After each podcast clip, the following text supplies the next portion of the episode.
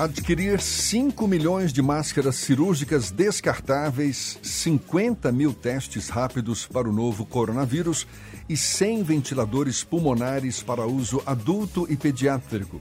Esse é o objetivo do chamamento público lançado pela Secretaria da Saúde de Salvador dentro das ações de enfrentamento à Covid-19. A gente fala mais sobre o assunto conversando agora com o secretário municipal da Saúde de Salvador, Léo Prates. Mais uma vez, Seja bem-vindo. Bom dia, secretário. Bom dia, Jefferson. Bom dia, Fernando. Bom dia a todos os ouvintes da Tarde FM. Satisfação imensa estar falando aos seus microfones. Como é que a Prefeitura espera obter esses equipamentos, secretário?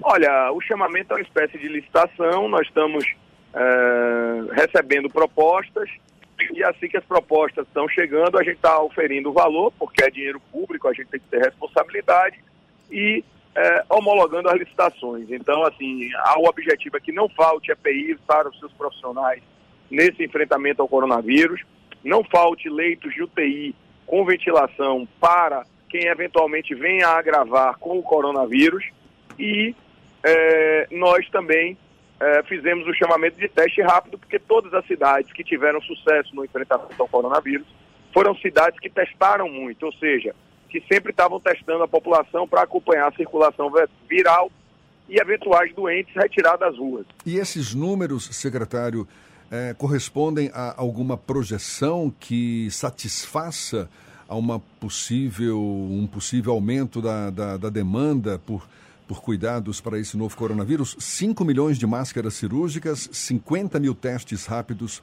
para o novo coronavírus e 100 ventiladores pulmonares para tanto adultos quanto crianças. É, é, é, um número que tem como base alguma projeção que vocês fizeram? Como é?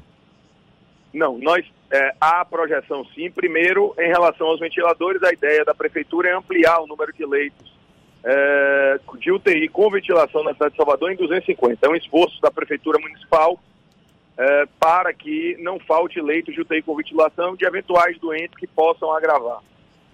Segundo, em relação aos EPIs, é um número adequado sim, já que toda a nossa rede passou a usar máscaras, né? Nós devemos ter, nós devemos ter em torno de 300 unidades descentralizadas entre todos os órgãos da Secretaria Municipal de Saúde. Uh, em relação aos testes rápidos, é o objetivo que eu lhe disse, o objetivo da Prefeitura, inclusive, é adquirir 100 mil testes rápidos e nós estamos testando tanto em Blitz, quanto profissionais de saúde, quanto é, eventuais, eventuais doentes que a gente, a gente queira é, identificar muito mais rápido, isso aí sob a orientação do COI, do Centro de Inteligência da Secretaria Municipal de Saúde. O senhor falou que esse chamamento é uma espécie de licitação, que a Prefeitura já começou a receber algumas propostas e que está atento, está atenta ao volume financeiro que certamente vai ter que é, liberar para é, a compra desses equipamentos todos. O senhor já tem também uma estimativa de quanto a prefeitura deve gastar com esses equipamentos todos? Olha, nós temos, uh, nós temos a estimativa, o investimento da prefeitura em todas as ações de coronavírus uh, deve gerar em, em, torno de algo em torno de 150 milhões de reais, certo? Isso nós estamos falando de insumo, nós estamos falando do Etnoar, nós estamos falando do Itaigara Memorial, nós estamos falando do Sagrada Família, que são leitos de ampliação, nós estamos falando de compras de leitos de UTI privada, que nós devemos começar aí a assinar entre sexta-feira, amanhã, e quarta-feira da semana que vem. Nós devemos estar assinando os primeiros contratos com as entidades privadas. A Prefeitura lançou uma portaria de coronavírus uh, que, é, que estabelece R$ 2.400 que a Prefeitura vai pagar por leito de UTI, por diária de leito de UTI na rede privada. O governo federal vai nos repassar R$ 1.600 e a prefeitura vai botar 800 reais dos cofres do dinheiro do cidadão de Salvador. Secretário, então, uh, sim. esse é todo o esforço que a prefeitura vai fazer para o enfrentamento ao coronavírus e para salvar o máximo de vidas. O Fernando quer fazer uma pergunta também. Secretário, a gente tem uma concentração aqui de Salvador em, de casos do novo coronavírus em determinados distritos sanitários, mas já começa a haver um espraiamento dos casos. Como é que está o acompanhamento da prefeitura para evitar que haja uma disseminação em massa, já que o número de casos tende a aumentar nos próximos dias? Olha, veja, primeiro, muito boa colocação. Nós já vimos assim. Eu gostei muito do termo que você usou aí, viu? O dicionário está do lado. Espraiamento. Aí veja, é, nós temos nós temos essa caminhada do vírus, eu estou chamando de caminhada do vírus da cidade, para dois distritos uh, nesse momento onde acendeu a nossa luz amarela, que é o Distrito Sanitário de Brotas. Lembrando que distrito nós não estamos falando em bairro, nós estamos falando em uma região da cidade. A cidade é dividida para a saúde em 12 regiões administrativas chamadas distritos, e uma dessas 12 é o distrito de Brotas e o distrito da Boca do Rio. Então, como você colocou muito bem, a gente vê a caminhada do, do vírus para esses distritos. Por que isso aconteceu? Porque são distritos contíguos aos distritos onde começaram, aonde, por onde a doença chegaram na cidade de Salvador. Um deles, é, o distrito da, ali, a região da Pituba, então que é uma região próxima ao distrito da Boca do Rio, né? Então, aí a gente vê essa caminhada do vírus. Claro que hoje você já tem a maioria dos bairros com algum caso, mas a gente vê a migração é, expressiva para esses dois distritos. Então, a gente está atento à medida que nós temos é a fiscalização do isolamento social, porque isso que faz a diminuição do que, do que os especialistas estão chamando de curva, a, a diminuição é, da altura da curva, e para isso nós precisamos do isolamento social, então a medida mais prática é a fiscalização dos decretos estaduais e dos decretos municipais.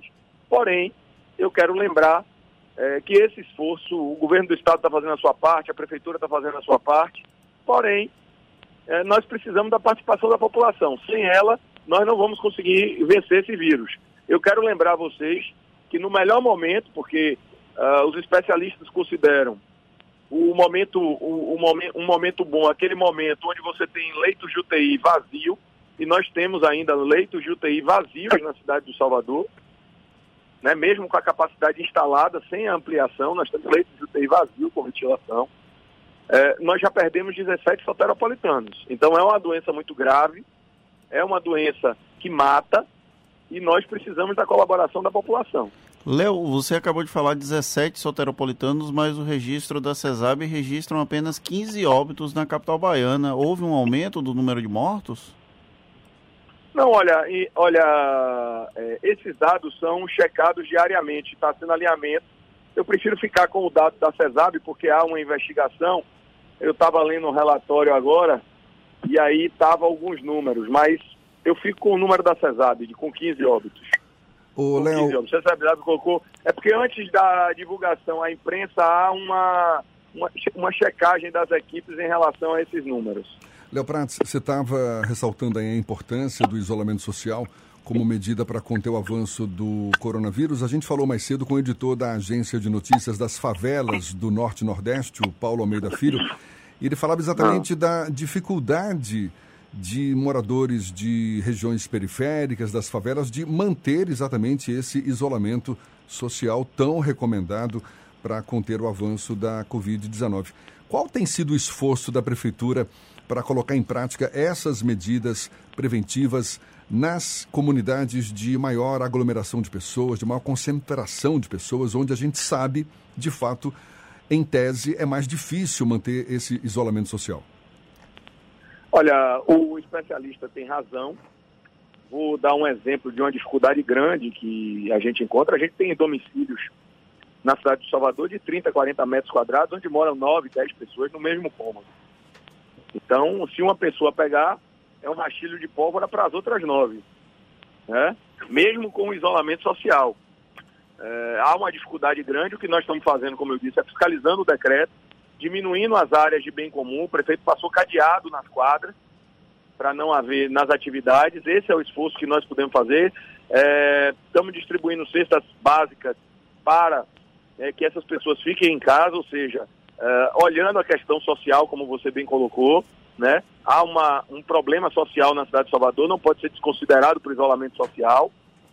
E nós estamos atentos a isso, dando toda a infraestrutura que podemos dar, porque numa cidade pobre a prefeitura também tem baixa arrecadação. Estamos fazendo o máximo de esforço, contingenciando investimentos. Ontem o prefeito eh, falou, contingenciando investimentos, cortando salários, inclusive do prefeito é, cortando salários para que o dinheiro sobre para esse enfrentamento e para essa questão social. Tá certo. A gente quer agradecer mais uma vez ao secretário municipal da Saúde de Salvador, Léo Prates, pela disponibilidade, pela gentileza com os nossos ouvintes. Muito obrigado, Léo.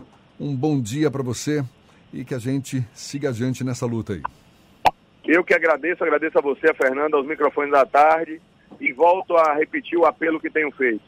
Se você não tem atividade econômica, se você não tem que trabalhar, fique em casa que você já está colaborando muito com a saúde.